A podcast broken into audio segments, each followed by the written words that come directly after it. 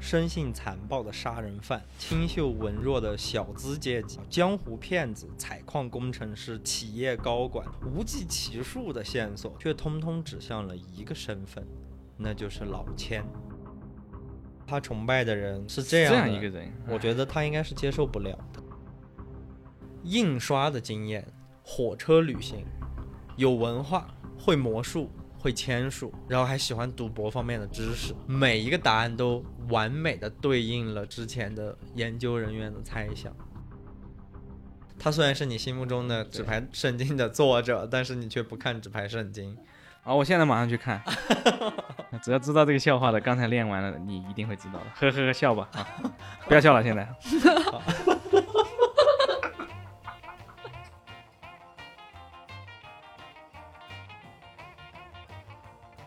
对酒当歌，对月瞎掰。Hello，大家好，这里是对月瞎掰，欢迎大家来我们的屋顶做客，我是燕晨。我是苗苗，我是志明，好，这一期呢，我们书接上文啊，上文聊到了一个神秘的老哥的各种各样的经历啊。如果不知道的呢，请听上一期节目。上回我们聊到啊，这个骑士威廉啊，他报警准备去抓这个曾经在家里重击他的米尔顿·安德鲁斯。当警察调查完后呢，一场跨州级别的大型搜捕也就开始了。而在之前的这个丹佛谋杀案中，就是你们还记不记得，他最早的是从丹佛跑出来的嘛，带着当时女朋友的金银细软跑出来的。对啊，他的前女友对失踪以后被发现了尸体，对对对，就是那个时候。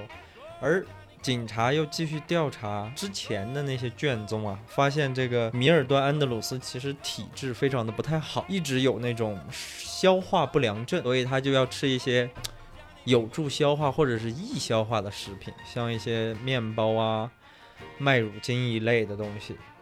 而旧金山市卖这些食品的店呢，也就那么几个。当时警方呢就重点布控了销售该类食品的食品店，并且啊从食品店老板的口中呢得到了米尔顿·安德鲁斯的住处。好，当警方赶到米尔顿·安德鲁斯的家里，并劝说他缴械投降的时候，啊，他们根本没有想到过他跑了。没有没有，好了的话他就不会自杀了嘛。他们根本没有想到的是，这样一个亡命之徒怎么可能会轻易就范呢起？码要带着两个警察陪葬嘛，对吧？是啊是啊。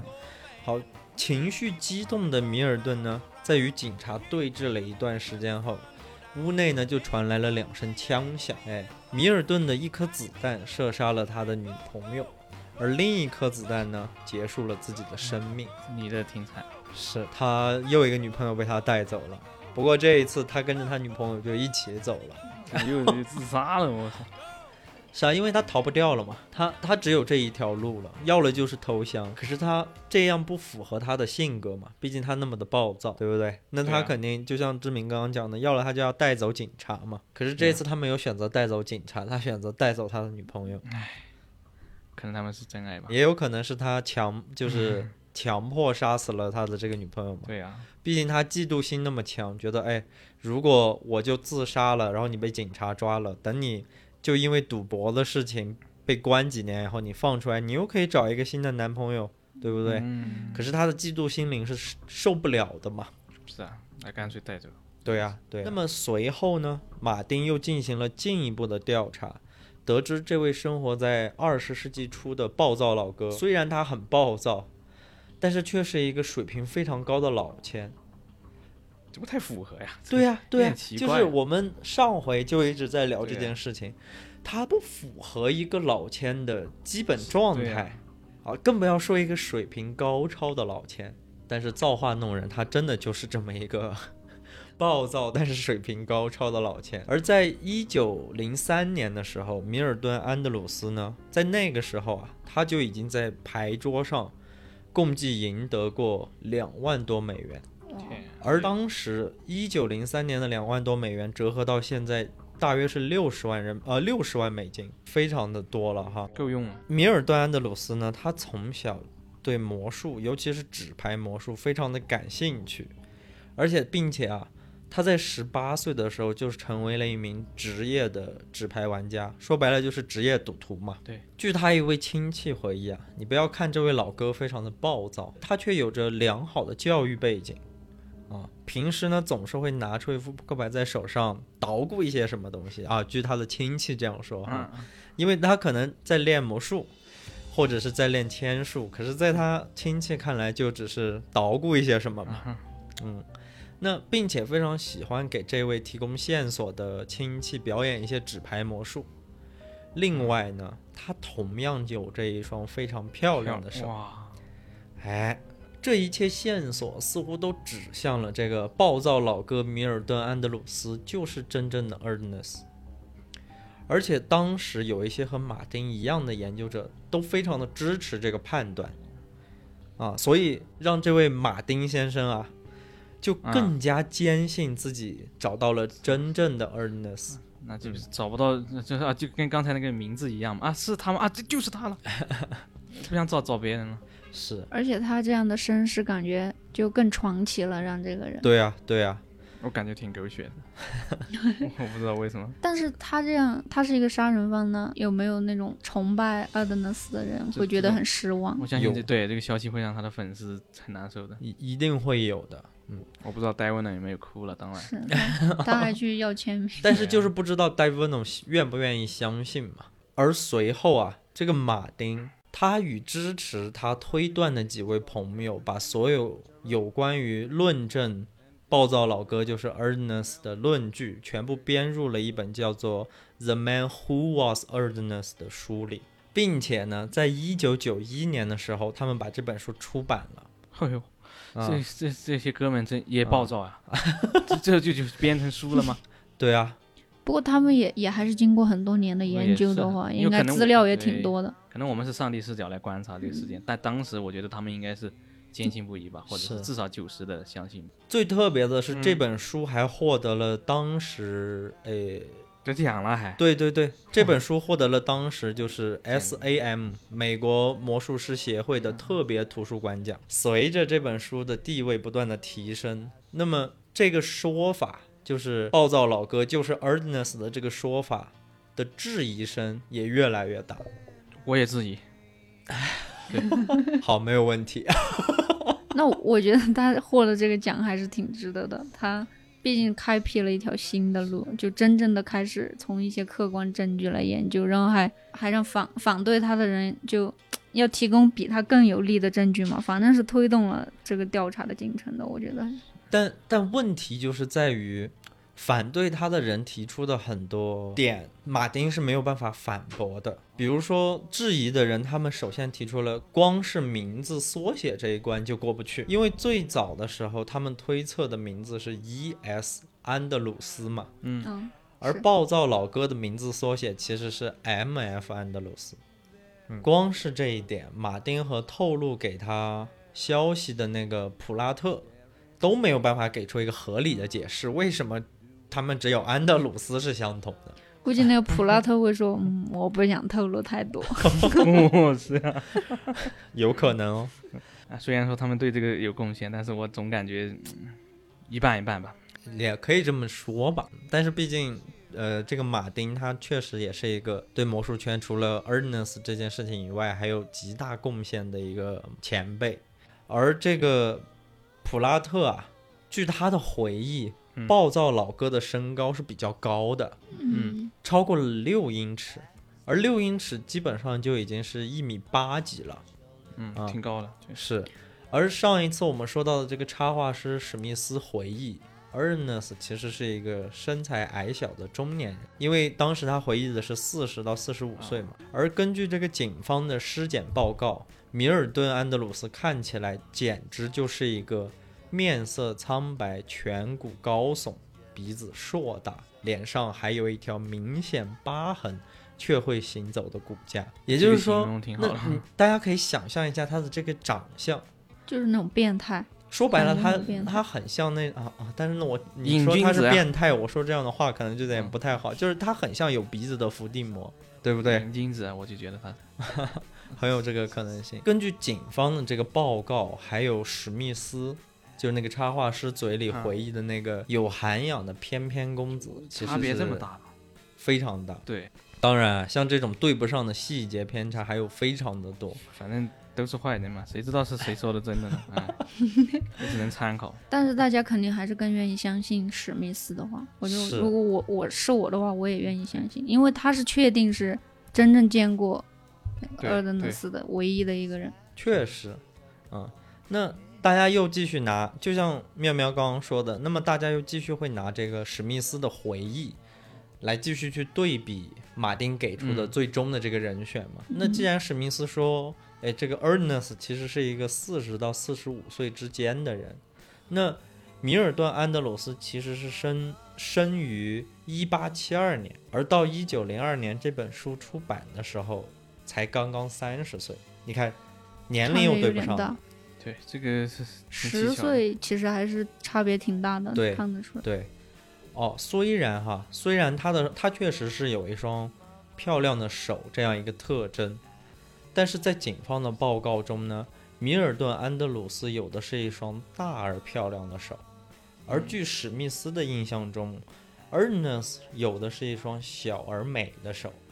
啊，你看区别就越来越大。我觉得这一点挺挺能否定的，我还挺相信史密斯对他手这个判断的。毕竟，就像你刚刚讲的，史密斯是唯一一个啊见见过过 Ernest 本人嗯的，，而且他一直照着他的手画，那他对他的手对啊的那个了解肯定是非常精确的。我觉得，对啊，我还对是啊相信那个时候的画师的观察力，嗯是应该不会错。而而至于这个普拉特，他到底有没有见过作者本人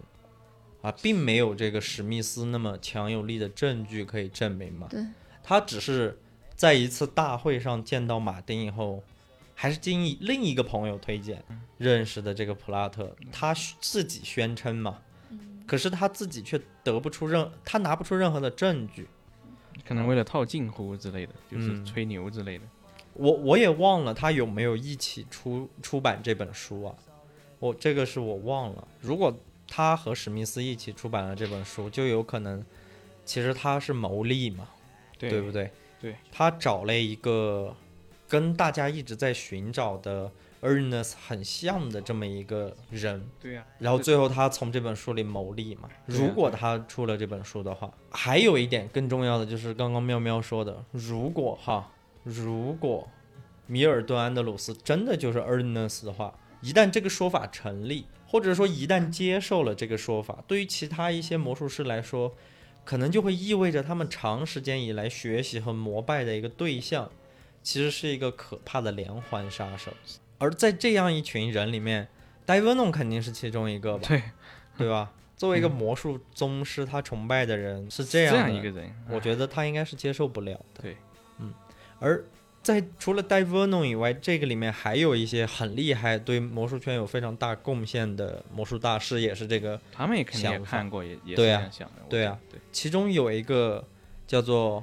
大卫亚历山大的魔术大师，嗯啊，而亚历山大他也知道，再想从见过作者或者知情人嘴里获取信息，不是说基本不可能，是是完全不完可全能，没对可能啊！不对？他们应该都都不在这个世上啊，确实，这这他是从另一个角度啊，啊，他怎么从一个两千年嘛，对啊，那就进入了一个全新的世纪。是二十一世纪了的。那对啊，网络时代了。对啊，人类他们他们有一些十九世纪、二十世纪没有的高科技了嘛，嗯，对对对，所以呢，他就选择另辟蹊径的从另一个角度出发。找这个 Ernest 的 QQ 号是吧？ 他可能有 QQ 号，但是 Ernest 应该没有。可 能那那本书后面的编码搜出来了一 个 QQ 号， call me 啊， 哪个倒霉蛋呢？这个号是那个号，啊我这他的网那个 QQ 号网名就叫厄德纳斯。太可怕了。那我觉得这本书绝对是盗版。他的网名应该叫做“恭喜你找到我了 Ernest 的 QQ 网名叫“随风飘扬”，”。 我的天呐，我觉得应该叫“人不是我杀的好，我们我们继续说哈。当时呢，这个亚历山大大哥啊，他聘请了一个非常厉害的私家侦探，而这个侦探呢，也从 Ernest 的语言风格、写作风格里面进行了一些心理的侧写和人物的对照。 开始玩心理的东西了。对，庄严。啊，找不到草稿纸，找不到证据，那我就开始玩心理的。啊确实，这个大师的思路挺好的，挺厉害的。啊，这个仅代表志明一个人的观点。点，啊希望 希望大师成功吧。反正我不去图书馆找资料，我就在搞心理测试。好，啊但确实，好多啊犯人也有好可像能都吧啊是对用这种他方他法肯找到定的。他肯定还是找了资料，因为他需要对照对嘛。对对，好，对我不只对是调侃啊，对不 起，开玩笑啊，这样的骚操作之后呢，确实他们确定出了一个人选。还真有人呢。对呀、啊对啊好而这个人选的名字，其实和安德鲁斯和 Erdenus 好像关系就更像了，更不像更了。不像 了。好，因为实在找不到，找了一个稍微像的啊，就是他啊，不好意思，我又来了。 估计可我我觉得他可能也推测到我们之前说到的关于安德鲁斯这个名字的推测到底可不可信？对他估计也他们对是不想从名字这个被嗯不想被名字卡住。对对他找的这个人的名字就很很厉害了，英文都非常的长。 Derry Baglass，啊 很长吗？他的名字对，他的名字叫做威尔伯·艾格顿·桑德斯还还好，啊，真的巨长。你要是看一下他的英文，你就知道他的名字巨长。字母哥，嗯，也我想起一个比较开车的笑话， 你要分享给大家听吗？啊，下期节目吧。 好，下一期节目志明一定会跟我们分享他开车我的我觉得大家装场听到旅只要途知道这开个，车过程中的故事。 只要知道这个笑话的，刚才练完了，你一定会知道的。呵呵呵，笑吧啊！不要笑了，现在。 我也是心理大师，你知道吗。好了，不用笑了，真不好笑了。好好好，我我们我们回来哈。据这个压历山大大师说啊啊，，对，从这个桑德斯的写作风格和侧和心理侧写上来看，都极其的贴近纸牌圣经的写作风格，哦，所以而且这个桑德斯他也他也出过书，还是说他发表过文章是吧？啊、对，那不然呢？那那那他他从哪里去看他写的写作呀？对，亚历山大是通过占卜啊算出 来，对，看那到他这的就像日我，记他真是这样，那我该骂了。对对 对不会的，我觉得。是他肯定是写过一些文章，而嗯且是公开发表过的。对，嗯那这样说才明被那找到那就对得上史密斯说的，他受过教育。对呀、对呀、而且而且他不仅受过教育，哦嗯他还有非常好的工作。哦，啊，他是当时当地的一个采矿工程师，嗯，而能做到工程师、啊程嗯工程师这不很对啊呀、厉害的对呀、他的文化程度对肯定是很而高且的，家庭嗯背景这个一定是要有的。你对，而且这个也很符合那个画家史密斯的描述。嗯对对而这位工程师恰恰好也是一个纸牌游戏的爱好者，啊，他不一定是老千，但是他平时比如说魔术啊，或者是一些纸牌游戏，啊啊爱好者嘛，对对对，对很也喜是欢这些。但是啊，这个亚历山大大师后来压力很大，嗯因有为多大他说出这些推测之后，质疑声就非常的高。嗯主要原因其实是根据大家对于那本书里，就是 Ernest 不是说，哎，贫穷使我想要写书嘛，哦哦对，啊呀，就证明作者其实应该是一个非常缺钱，或者说比较缺钱的人。而采矿工程师的收入普遍是既稳定又高的。对啊呀，这只是原因之一。原因之二是这位采矿工程师啊，他是一个膀大腰圆、黑头发、黑眼睛的壮哥们儿啊啊！你看黑头发、黑眼睛，是不这是？你昨天你上次不是说中国人吗？啊，这不弹簧脚绿绿眼睛吗？ 很恐怖。你看说了那么多，其实除了受教育程度跟史密斯的回忆相似以外，外从外貌上看都不一样。更让大家推翻了亚历山大大师的这个论点的一个关键点是，在一九零二年出版《纸牌圣经》的时候，这个老哥根本就不在芝加哥。这个嗯基本就 pass 了吧？对，他所的以人肯定要在芝加哥，他才能去 找苍那蝇个画画的，对对，对，所以这个工程师老哥也就 out 了。啊果他然这是个来白写白操作一方啊，这那撒谎来释放压力啊，你要得罪很多大师， 是兄弟就过来砍我啊，大师，他砍你，我怕你晚上会害怕。鬼鬼压床，我操，鬼 打墙。除了亚历山嗯大大师呢，还有一位叫做大卫的，叫做 David Ben，、嗯，也是一个现在还活着的嗯，很厉害的魔术我学知家，道他，嗯，很厉害，很厉害。David Ben 呢，他选择回到纸牌圣经本身。嗯，他发现书里作者啊，他用了很长的篇幅去介绍过手洗牌法，还有一些变种的过手洗牌的欧文方汉法。下坡过手洗牌是什么意思？就是这样，就从侧着 来。你这样， 就是这样。你这样听众听不到。哦哦哦哦哦，我以为你是自己在问，不好意思。过手洗牌就是把，比如说你整副牌在右手，你把它横一过来张一张或者对是一小叠一小叠对的洗到你的左手。嗯、就是嗯、在手上就能完成，不用不用放对在两桌只子手上，像我对们对平时玩的。对，而反而刚刚妙妙说的把牌放在桌子上的洗牌方法，这本书里几乎没有怎么提及啊。所以 David Ben 就推测，这个说明这个作者经常使用签数的环境，不一定有足够的桌面空间让让他使用。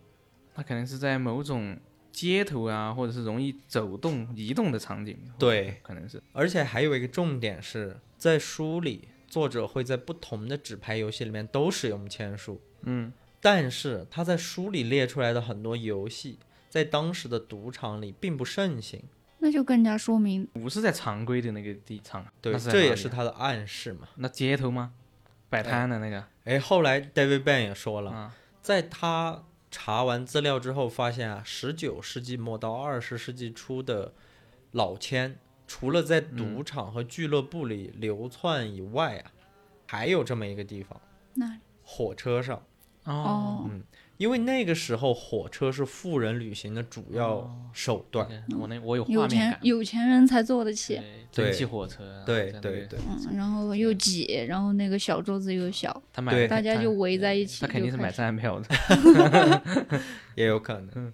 好，因此呢，对于这个老千来说，火车上嘈杂的环境很容易通过观察或者是聊天，能看出乘哪一些乘客是比较容易下手的肥羊哦嘛，嘛。对不对？比如说有一个哥们儿，哎，他跟大家聊天就各种吹嘘自己很有钱，然后你从他手上戴着那种大戒指、啊大对金穿链着，你就能大概看得出一个他是一个既要面子，然后又有钱的人。哎，你上去跟他一赌，对不对？他输了他也不会赖。对对嗯啊！你看这心理拿捏的这么好，而在《纸牌圣经》出版之前呢，就也有过一些所谓的金盆洗手的老千啊，啊，在书中写过一些自己过去的罪恶生活嗯啊，他们都回忆说啊，他们还有一些骗子非常喜欢在火车上作案，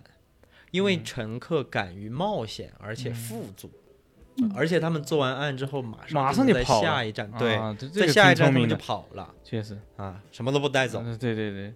等你想找他的时候，已经找不这到这了。可以拍个电影了，这感觉。他说我我去上个厕所，待会儿回来继续玩，然后啊人不对见对了。对呀、对呀、挺挺然后屌的他就没了。对。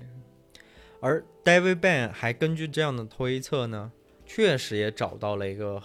非常符还合的还人选。真有又有，哎，啊对，他也找到了。厉害，这个人呢，名字就很厉害了，他叫做艾德温·安德鲁斯，而他中间的字母缩写是 S。你看，这个艾德温·安德鲁斯的整体名字都对上了。非常这个算是这这所有人当中最接近的，我感觉，对，你看最早他们的就是 E S 安德鲁斯嘛，对啊对他就叫艾德温，然后中间的字母是 S，安德鲁斯。对，而且最重要的是，他曾经在火车上工作过很长一段时间，哦，他是一个火车旅行经纪人。他也玩牌嘛，玩啊玩啊！啊，这个安德鲁斯啊，他家还有一位会画画的亲戚。哦，嗯，那不那那这之前那个画画的是干嘛的？那没有，就因为让之他前让他画了二十多张，哦以后找他亲对啊戚对画对了。之前史密斯对说：“哎，我只画过二三十张，怎么你干出一啊百对多哦张对来啦？”那还这个那才更对得上了，这个我反而更相信他。对，就虽然这样说啊，啊但是后来呢，也因为外貌的描写和史密斯描述的差别太啊大，然后也没有得到太多人的认可，David Ben 就这样这又退出了。是但反他而这个对火车的推测，我觉得真的很非常的合理。这是一个新的思路啊嗯，我觉得确实，《纸牌圣经》里面他好像我记得哈，他只描写过一个关于怎怎么在桌面上洗牌的方法，啊，你这个书的名字的全英文叫什么名字呢？叫做桌面纸牌技巧。是不是有 病嘛？为什么会这样呢哦，不对，，应该不应该叫做桌面，啊它应该叫做牌桌，牌桌那那你说没有桌子但是它就是这样叫。啊啊还有一个大师，也是一个对魔术圈贡献非常大的大师，他是第一个把数以千计的魔术书和杂志数字化的。对他，他做了一个那个电子图书馆，到他的那个网站上可以阅读那些书籍，嗯就是很多书可能你现在找实体你已经找不到了，啊，但在这个挺好他那儿很有可能找啊到。这挺厉害，对所以他他这这种研他究就专门就搞这种对信息搜集的，对，因为对啊他他也是一个科学家，啊也是一个工程师，最重要的是他是一个魔术爱好者。啊哈啊、就很怕这种行业里面有高知识分子， 这样吹牛逼都吹不了。 啊对呀、但是有这样的高知识分子，对行业也是一个促进帮助吧，对啊 呀、促对呀进。挺好的。好，那么我们继续哈，时间呢就来到了二零一五年的一月份。一五年那一下就跨了这么多啊，对啊，对啊我，的近天期了嘛，对不对啊近最近的一六次年前对，他们挺中近的间应该也也有不断提出啊、过，有有，只是我们可能目前聊的这些都是比较合理的嘛，啊对嗯对对，因为现在在那个一个国外的论坛上面，有将近七千多个关于谁是 Ernest 的猜测。哇，如果都聊完的话，可能要聊一年都聊这不几完，个比较接近，比较靠谱一点嘛，对我对感觉或者说他们是类似的一条线，嗯他们都是按照这个史密斯的人物画像来进行推测的嘛。也就是说，寻找阿特纳斯已经是一个全民的啊活动了，基本对魔术界一大半吧，嗯不好好研究魔术，研究作者人家还是研究了。啊，好，当我没说。来那那这位老哥怎么称呼他呢？哦，这个老哥的名字叫做克里斯瓦舒伯，而他呢也决定不走老路，他也选择追寻一些新的线索。还有什么能再挖的呢？我想不到了。而他除了第一，因为大家目前大部分人都是从第一版的纸牌圣经里面找线索嘛。对啊，嗯，好，他另辟蹊径，他找到了一本第一版的纸牌圣经是一九零二年嘛，嗯对啊，他对找到了一版一九零三年自行出版的纸牌圣经，他不需要走版权局，但是他还是有一个印刷商。那他直接去又去调查这个印刷公司了。对，但是他调查到的信息是，这个印刷公司已经破产很，就是当时不久就破产了。而当时克里斯呢，也在一个法医，然后并且还是一个语言学家的帮助下，在与一九零三年这版纸牌圣经有关的四五个人里面，锁定了其中一个人的名字，而这个名字也成为了至今为止大部分人觉得，哎，他应该就是 Ernest 的一个人，他叫做爱德华·加拉威，越来越离谱了，这个名字。 这是谁呀、因为他不走老路了嘛。对啊，对，但是，但是虽然这个名字你们听起来比较离谱，但是对于一直在寻找 Ernest 的人来说啊，这个名字并不陌生啊，因为早在一九五零年就有人得到过这本他们自行出版的纸牌圣经，呃，也是旧书啊。然后他们在里面发现了一张爱德华·加拉威的藏书票，就是那种专门呃，就比如说这本书是我拥有的，我就会写上我的啊名字，然后写上收藏日期，以标明这本书是我的啊，然后还美化了这本书嘛。对对对，那也就是说，爱德华·加拉威其实他在很早的时候就已经收藏过纸牌圣经了。啊而且收藏的就是这一本自行发表的，对，对，那这个挺奇怪，是搞不好真是他自己弄。至少说明他们两个是有是有联系，或者这个加拉威是研究过 e r d e n s 对，对，我们之后也要说到这个爱德华·加拉威和这个自印版的纸牌圣经关系非常的巨大。好，首先呢，克里斯发现啊，爱德华·加拉威在一九一零年出版过一本关于印刷系统预估评算的书，而这本书的写作风格、排版方式。跟纸牌圣经非常的相似，或者是说跟他们呃，就是跟那本自印版的纸牌圣经非常的相似。而且还有一个特点是，这本书也出自这个公司。嗯，嗯，当时会在扉页上标注价格的书非常的少，就是你打开书的第一页，上面会写着，哎，这本书多少钱？多少钱哦？一般是写在最后一页是吧？最后啊背后对背后对，而碰巧的是，纸牌圣经也是这样的哦，啊、习惯一样。对对，就也可以说它是碰巧，可能这两个人的这种，默契，啊、对，可能是一种默契，默契，嗯而克里斯呢，也经过长达了六年的调查，然后就在我们刚刚讲的一五年的时候，二零一五年的时候出版了一本书，叫做《寻迹 Ernest》。里面呢，他详细的，非常详细。我我上午的时候查了一下这本书，就非常的详细。他讲了为什么爱德华·加拉威是 Ernest，嗯，他各种各样的推断，从嗓音，从我呃去，周边人物的这么厉害，对对，他推算那了那挺详很细多的东西，写论文了，对对对，是因为他嗯查阅了无数的啊报纸档案，然后甚至是这个爱德华加拉威的家谱。学历高的人做的事情就是不一样，确实，你看他嗯好这歹么是科学家这，么严谨，是真的是，他他基本上在那一本书里面拼凑出了这个爱德华加拉威的一生嗯啊、从可能从他哦太恐小怖时了候上中学，然后怎么怎么样，祖他坟都都被有挖出来，啊，基本基本是这样啊。所以克里斯在这本书里面写啊，爱德华·加拉威在上中学以后，他选择了去学习一段时间的印刷工艺，就是怎么去印刷东西。然后后来呢，又当了一段时间的火车旅行经纪人。你看，又是火车经纪人。嗯，在后面呢，他又选择放弃这段工作，搬回了芝加哥，开始进入到印刷行业。为什么说他和零三年出版的那一本自行出版的《纸牌圣经》关系很大？爱德华·加拉威是一九零三年自行出版的《纸牌圣经》印刷商的企业高管哦，啊，自己人。这这太厉害了，啊对，正儿八经的自己人啊，而且啊，他还说得一口流利的德语。那那又回到了他那个名字上了，对啊呀、难道嗯因为当时我们不是说 Ernest 不太像是一个英文名，不像一个老美国。嗯德语嘛，像对对，加拉威呢还在1907年的时候办过一个关于那种借阅的图书馆，就他他会收集很多的书，或者是让大家交换，嗯，然后里面就会有很多关于赌博的书籍啊、他还干过什么马戏团的魔术师啊、根据他马这戏个背团的景，魔术师，那他肯定要边走边表演魔术对啊啊纸牌，然后就过手洗牌。对，对对，你推测的这个确实，你看印刷的经验、火车旅行、有文化、会魔术、会签数，然后还喜欢赌博方面的知识，每一个答案都完美的对应了之前的研究人员的猜想。